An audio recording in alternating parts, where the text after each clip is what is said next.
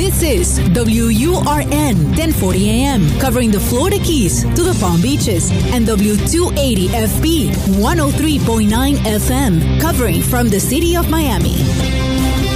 Un idioma, todos los acentos, una sola señal. Una emisora de actualidad Media Group. Así comienza El Sonido de Miami con Eloy Cepero en Actualidad Radio 1040 AM.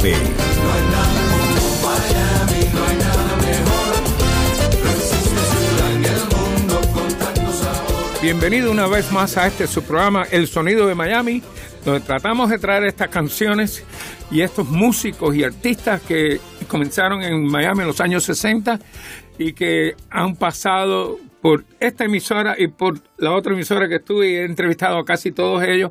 Pero hoy tengo uno que me ha costado trabajo, lo entrevisté en televisión, pero no en la radio. Amandito Romeo, y el, el hijo del famoso eh, eh, maestro Armando Romeo González, que fue director de la Orquesta de Tropicana por 24 25 años. Sí.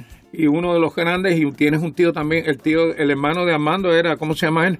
Mario, ¿no? Bueno, eran nueve hermanos. No, pero Mario es pianista.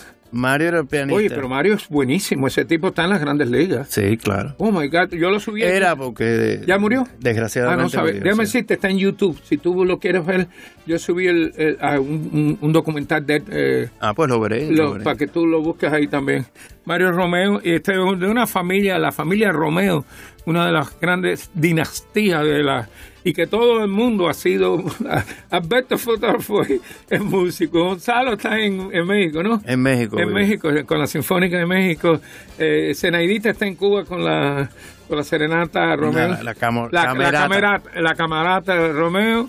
¿Quién más? Eh, ¿Cuál más de ustedes está en Cuba? Queda Yolanda, que no es música. En sí. Cuba, Yolanda, mi, hermana. mi hermana. ¿Ella estudió música también o no? No, ella no estudió Eh, música, ella escribe. Eh, ¿Tienes algún de- otro hermano musical así? No, es que yo no tengo nada más. No, que- no, no, de los hermanos. Nada más que tuviste. De los hermanos, de- de- lo- bueno, eh, todos han sido músicos, lo que pasa es que han ido falle- falleciendo. No, yo sé, yo sé, pero no estamos hablando de... Yo, yo, yo, yo converso mucho con Alberto. Alberto y yo tenemos buena comunicación. Sí, yo sé. Alberto es el, Es más joven, ¿no? el, yo le digo el historiador, El historiador, de la familia. porque Yo hice un programa con él de radio que nos Yo nunca me acuerdo de nada y él se acuerda de, De todo, todo, y él lo sabe todo. Entonces Óyeme. cada vez que tengo una duda, pues lo tengo que llamar a Alberto. Amandito, ¿en qué barrio tú naciste en La Habana?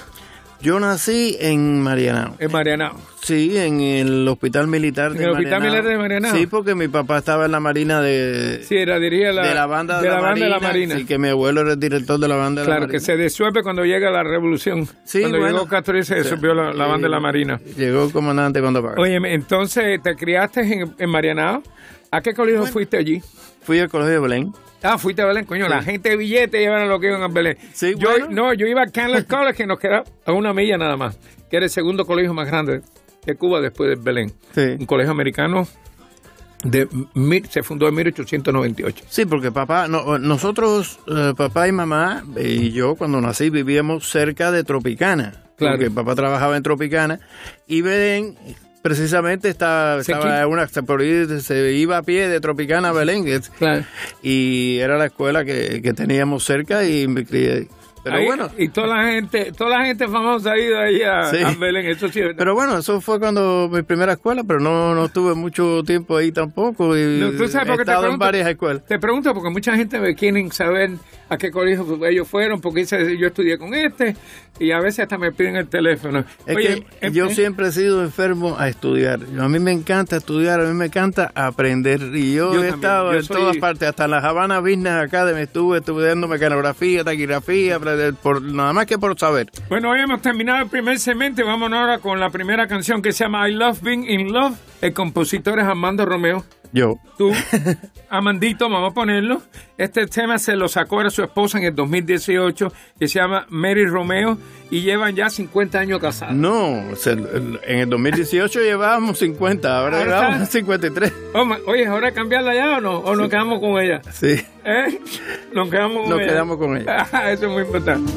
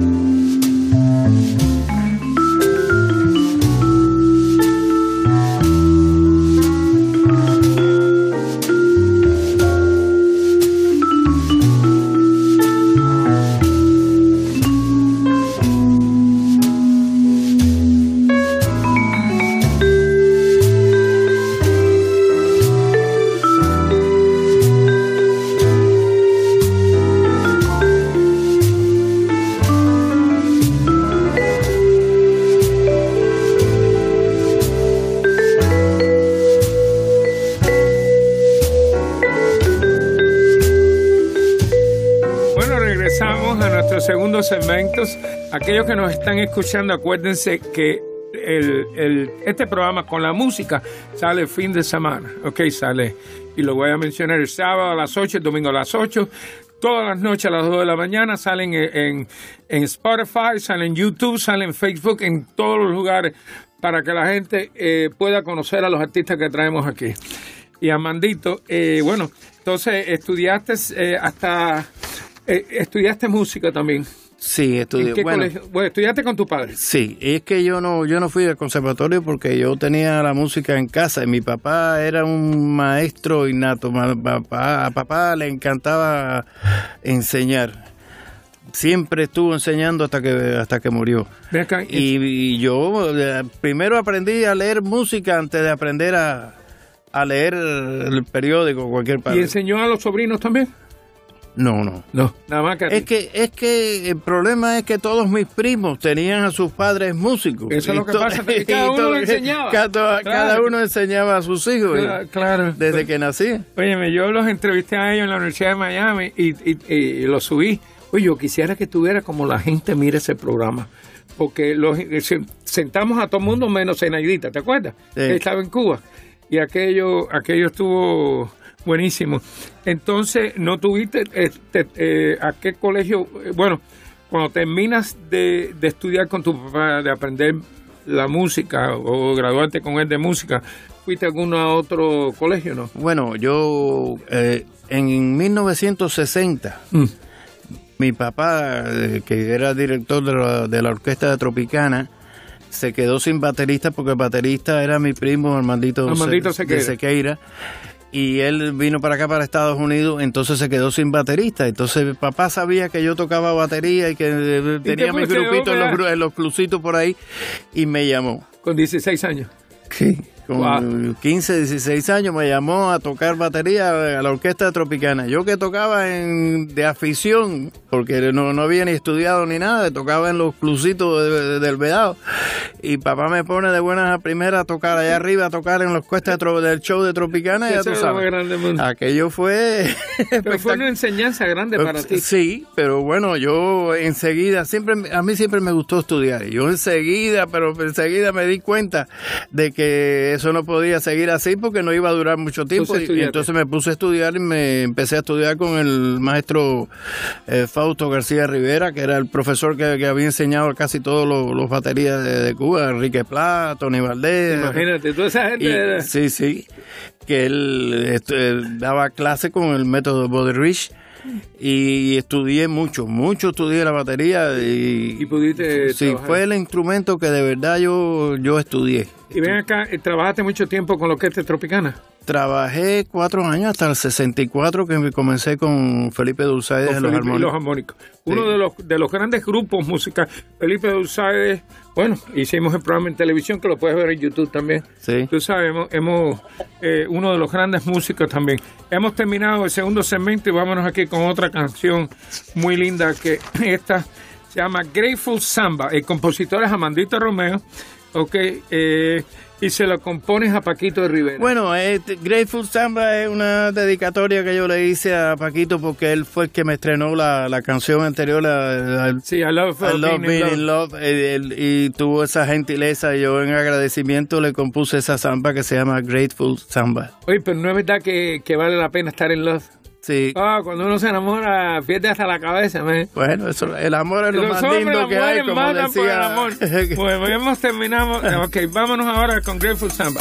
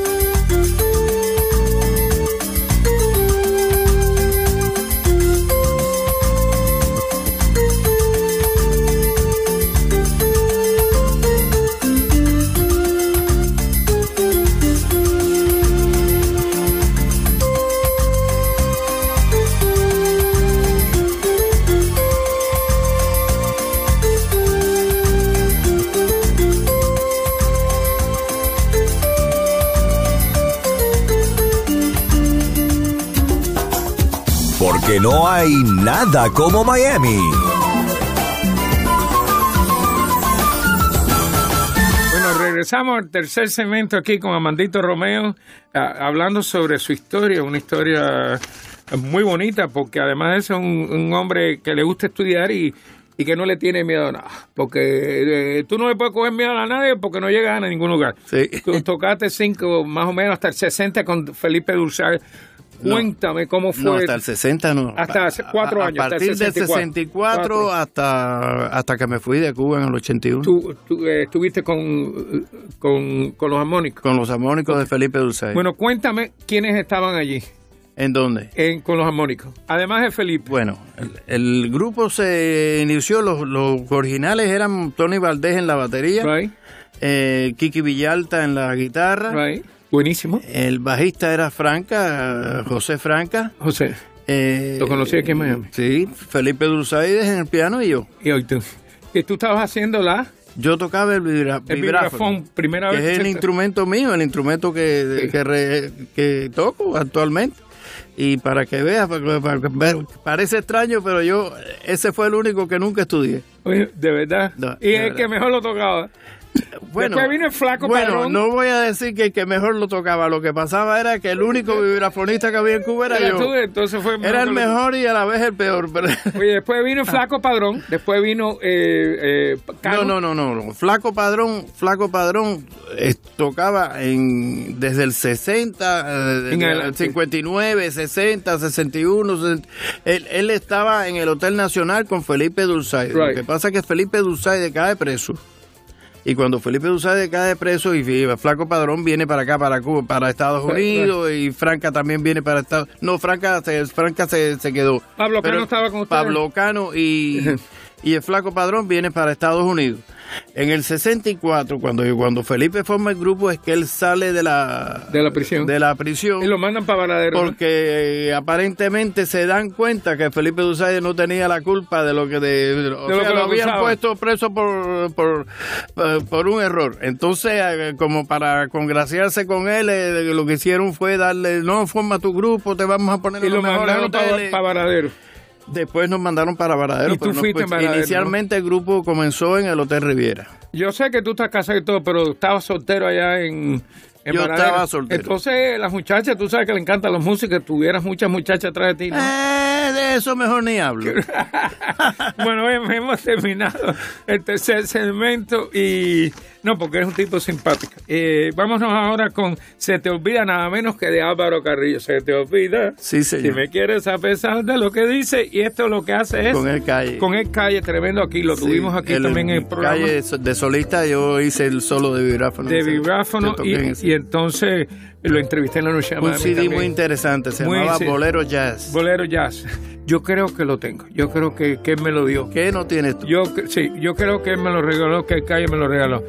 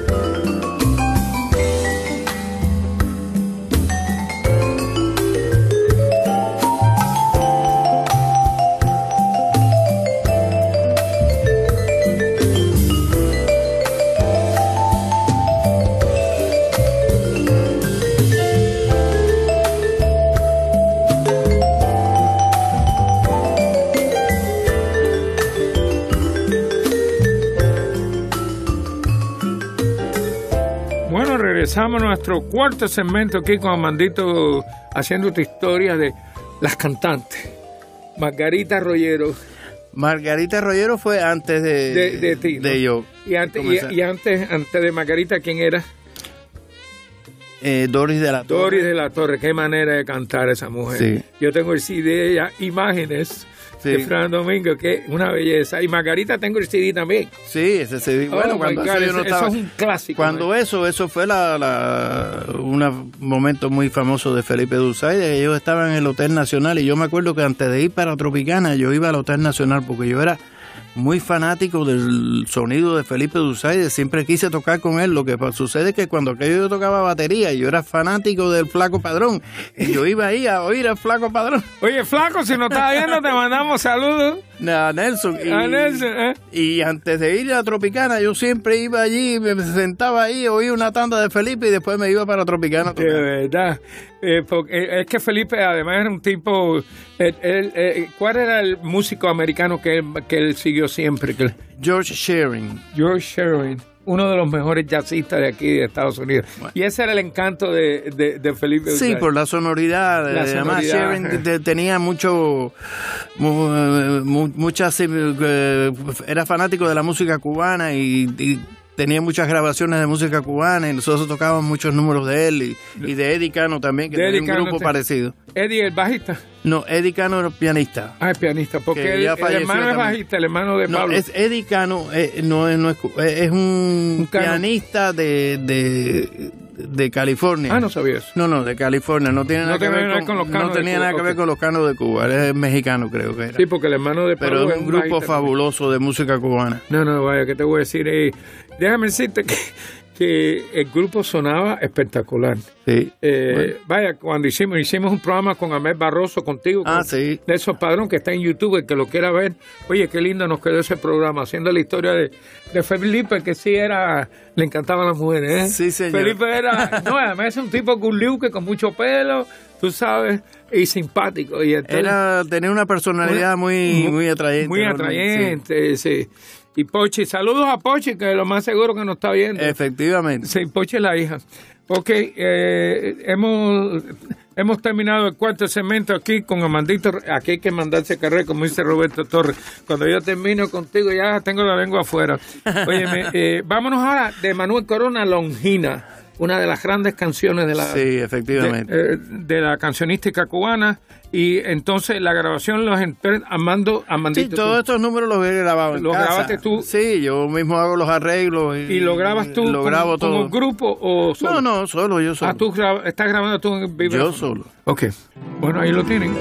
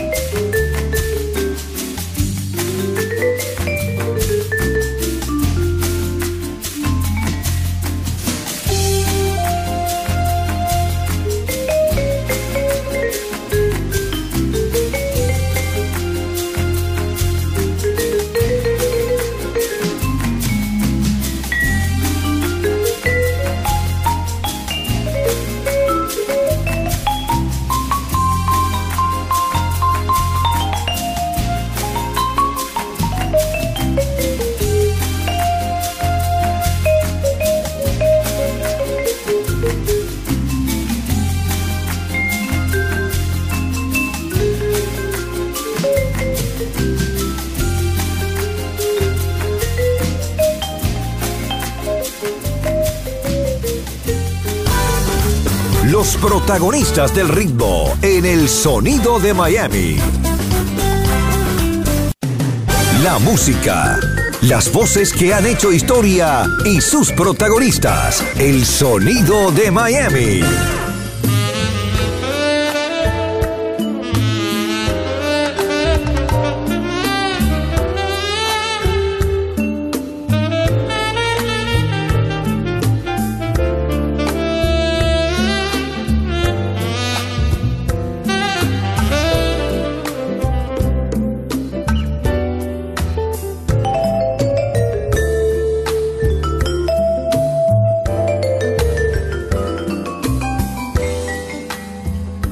Regresamos al quinto segmento aquí con Amandita Romeo a- a- averiguando todos los chismes. Déjeme, déjeme decirle que Armando, Armando, el padre de él, eh, grabó Anakin Cole en La Habana.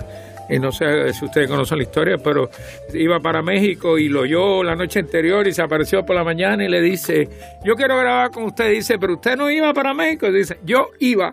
Es más, eh, eso me lo contó Amandito Sequera, que por cierto, le- eh, lo dijimos la semana pasada que Ah, sí. falleció tremendo músico y tremenda gente y simpático. Y entonces le di, Amandito estaba en la batería y dice que King Cole le dije, pues, bueno, ¿cuánto me va a cobrar? Y él le dijo, yo no sé, le dijo, le di un cheque sin, así un cheque firmado en blanco, le dije, usted póngale la cantidad. A mi papá, sí. Y graba el primer disco en La Habana, que ese fue el disco que rompió todos los récords, vendió más de un millón de discos. Y después se fue a, el segundo y el tercero lo hizo en México.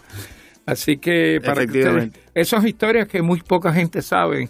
Y, y Armando era, según era uno de los más grandes, además era compositor y arreglista Sí, también. papá, papá era... Era pianista también, ¿no? Yo lo admiraba mucho. Sí.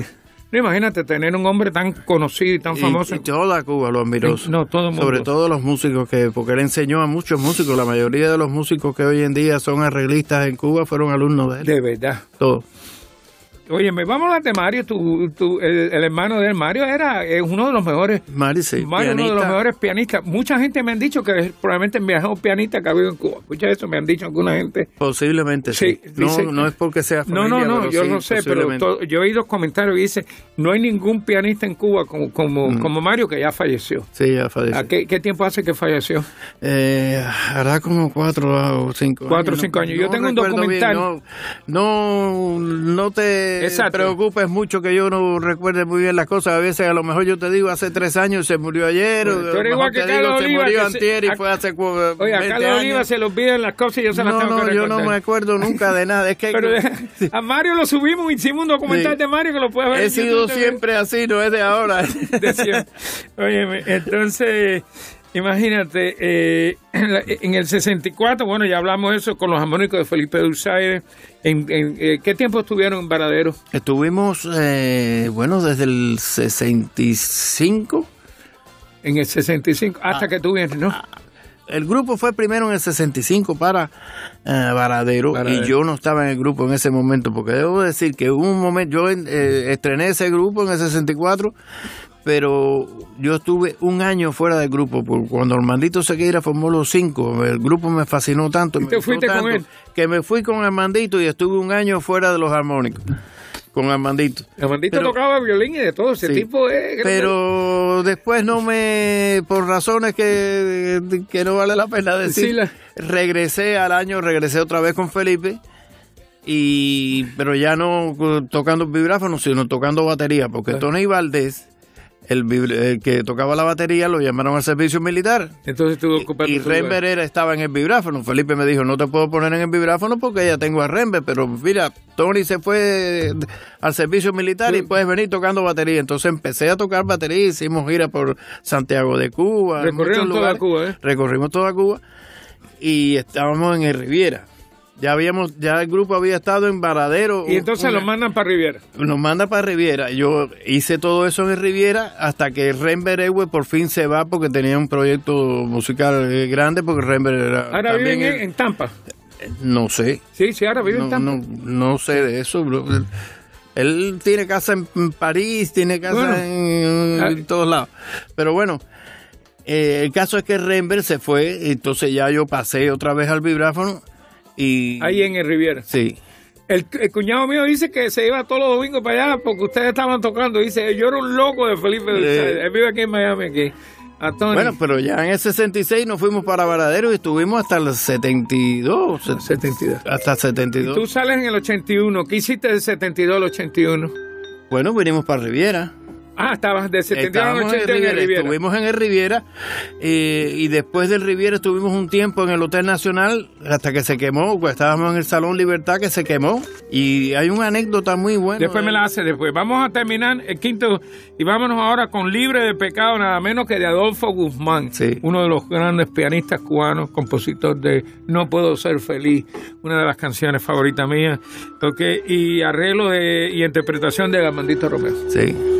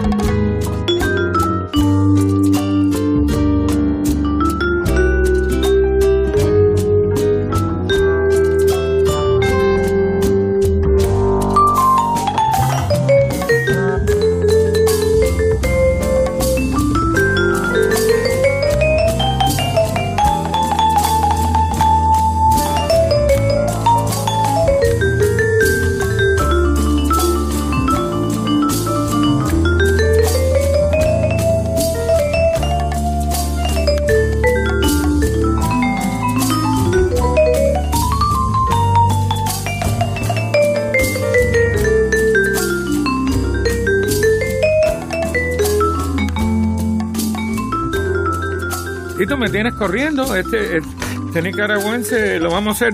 ¿Tú sabes por qué lo vamos a hacer cubano? Porque siempre está corriendo.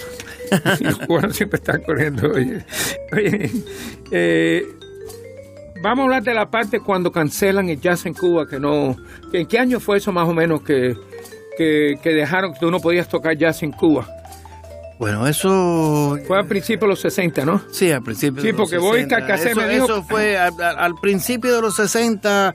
Eh, El enemigo, Cuba era el enemigo. Era, no, Cuba era un paraíso en esa época, Sí. porque Cuba, porque aparte de que estaba la revolución, pero la revolución no se había declarado todavía la- Marxista comunista. de comunista ni nada de eso. Era Cuba era, seguía prácticamente siendo un país capitalista en aquel momento y Cuba era Hasta el 60 y pico. Ahí una fue maravilla, ya en el 60 y pico poco a poco fue cambiando y junto con ese cambio vino... Se terminaron todas las vitrolas que en Cuba habían 20.000 vitrolas. Sí, acabaron con- efectivamente. Eh, que- y a- yo, yo entrevisté a, a Bobby Car- eh, eh, que lo puedes ver en YouTube también, Mm. y él me dijo que fue que empezó de jazz el nuevo, que no sé por qué le dieron permiso, pero había nacido en Jamaica, es ciudadano jamaiquino, y el padre estaba de embajador en Jamaica, y entonces nace en Jamaica, y entonces eh, eh, Bobby Carcassé, y el hijo también que estuvo aquí, eh, que toca piano también, eh, jazzista también, entonces me dijo eso, que él cuando estaba prohibido, hasta que él logró, no sé, por, por mediación de alguien, que lo dejaran tocar por primera jazz en Cuba. Y no me Ah, acuerdo más o menos en qué año, si fue en los Bueno, 70. eso incluso se, lo dijeron a mi padre, que la orquesta de mi padre, los bailables eran típicamente música americana en, en, en Tropicana. Y hay una anécdota ahí de eso, cuando interviene en Tropicana, el, el interventor, que era un guajiro de estos bien bruto, Le dice a mi padre, óigame, yo me he dado cuenta que hay algunos músicos que están tocando y hay otros que no tocan. Y aquí todo el mundo tiene que tocar al mismo tiempo porque le estamos pagando el mismo sueldo. Escucha, Figúrate tú. Tu padre se habrá caído de, no, no, no. de, fondillo. Eh, eh, además que muchos americanos iban a Cuba. sí, cómo no. Y el que lo fundó también era un guajiro también, pero qué hombre más inteligente. no me acuerdo cómo se llama. Sí, ahora no me acuerdo. Correa. ¿Eh? Correa fundó Tropicana. Fundó Tropicana. Eh, óyeme, y entonces sí, ahora salió el libro de la historia de ellos. Entonces, se van para Varadero y tuvieron que tocar para poder seguir sobreviviendo mientras pudiera. ¿Cómo es que tú puedes salir de Cuba? Porque saliste con tu... no, yo salgo de Cuba para Francia. Ah, tú vas para Francia. Yo voy para Francia porque la hermana de mi esposa estaba casada con un francés hacía muchos años, llevaba 15 años. Y, y ella lo reclamó a ustedes, ¿no? Lo, en Francia enseguida nos dieron la... Me llamaron de la embajada que, que teníamos la, la residencia. Yo entré en Francia con residencia y todo. Wow. Por, familia. Bueno, óyeme, qué bueno. Ah, después vamos a hacer la historia esa. Bueno, vámonos ahora para otra. Tú me acostumbraste a menos de Fran Domínguez. Qué canción más espectacular eso. Sí, de bolero jazz también. Sí, ahí está eh, eh, Braulio. Braulio cantando. Eh, sí, efectivamente. yo, hago, yo hago el solo de vibráfono. Tú haces el solo de vibráfono. Tú me acostumbraste a todas esas cosas y tú me enseñaste que son maravillosas. Sutil llegaste a mí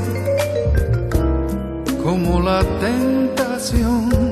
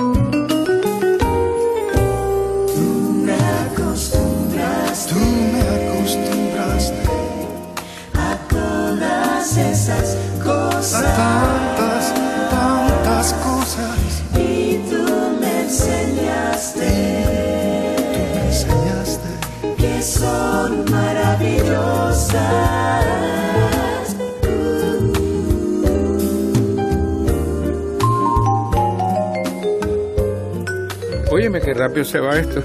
Bueno, eh, déjame decirte que mucho, Eduardo Aguirre también fue para Francia y se quedó eh, en, en, Francia y después logra venir para los Estados Unidos. Este muchacho también, que entrevisté aquí también, que... que eh, ay, ahora se es que tengo tantos nombres en la cabeza.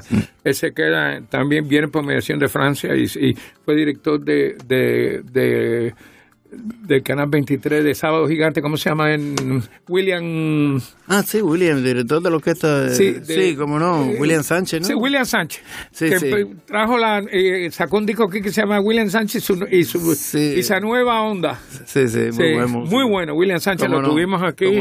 Y tremendo, y tremendo resumen que tiene. Wow, ese tipo está. nosotros fuimos para Francia en esperanza, siempre pensando venir a Estados Unidos, porque aquí tengo toda mi familia. Toda tu familia estaba, estaba aquí, pero no era no fue fácil, eso fue muy difícil, porque los, los, americanos, cuando fuimos a la embajada, los americanos me dijeron, no, ya usted está en un país libre, ahora ¿y ¿qué, qué tiempo viviste en Francia? Eh, casi cuatro años. Cuatro años. Wow, Sí. bastante. ¿Hablas algo de francés? Tres años, sí, todo. Oh, ¿De verdad? Todo me- ¿Verdad? Que, además que tú te gusta estudiar, así que estudiaste Sí, francés. no, no, y no es eso, es que desde que uno llega allí, el gobierno te paga, te, te, te, manda un año a una escuela que te, y te pagan un sueldo y todo para que Para que estudies. estudie francés, mira Y, que...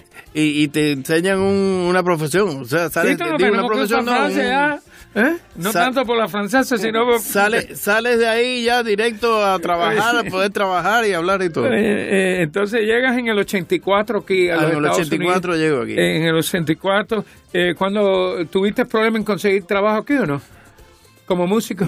Como mus- no, enseguida que llegué empecé ¿A a trabajar con como, quién- con como, quién como Amandito Sequeira, Ah, que ya, con- ya le estaba, tenía su, su, Su grupo, grupo. que estaba tocando aquí. ¿Dónde en- estaba tocando él? Estaba toca- estábamos en, chico, fue en Coragüey, pero no me acuerdo cómo se llamaba. En Coragüey, en, en- En una esquina en Coragüey, un, un- Era no un me acuerdo el nombre del, del- era un cabaret, no, un centro nocturno. eh, en una esquina estaban eh, Los Amantes y estaba eh, el otro... Yo no recuerdo el nombre, pero eso figúrate en el 84, no, Oye, no sé eh. si... Es que no recuerdo el nombre de ese lugar porque ya no existe. En Montmartre. No, no, no, ¿Eh? no, no, no, no, Ok, no me acuerdo. En una esquina No estaban Los. Amantes. En una esquina, Coragüey. ¿Y Coragüey qué? ¿La 32 por ahí? Porque había un lugar, había, había un nightclub que era también que tenía comida que era de monk, que la gente, los camareros estaban vestidos de, de monks. No, no, no, no, era eso. No recuerdo cómo. Bueno, entonces- La verdad que no recuerdo el nombre, pero Entonces- empecé ahí a tocar. ¿Y qué tiempo tocaste con Amandito? Eh, Toqué, no sé qué tiempo estuvimos ahí, pero no mucho, no duraba mucho, porque es que lo, cuando yo llegué aquí, ya aquella historia que yo tenía de que uno se mantenía por años en los lugares, ya eso, No, eso, eso- aquí, eso aquí no Era un existe. ven tú, toca Estuvimos con como este. 15 días ahí, después to- toqué con René Tusset también. Oh, buenísimo también. En el, el René Tusset tenía un trío y yo tocaba la batería Este- con él. Y, y en eso hasta que me con- conseguí un vibráfono, me compré un vibráfono y empecé a tocar vibráfono aquí y allá en distintos lugares. Bueno, hemos terminado el séptimo, el séptimo segmento. Qué interesante para eh, Tito, para hablar con Amandito hay que tener por lo menos dos horas. Óyeme, como un milagro de Juanito Márquez, nada menos. Saludos a Juanito y a mi tica y a Mite, a todos. Arreglos eh, tuyos, Sí. el completo todo. Tú eres el que lo toca y todo. Sí, todo.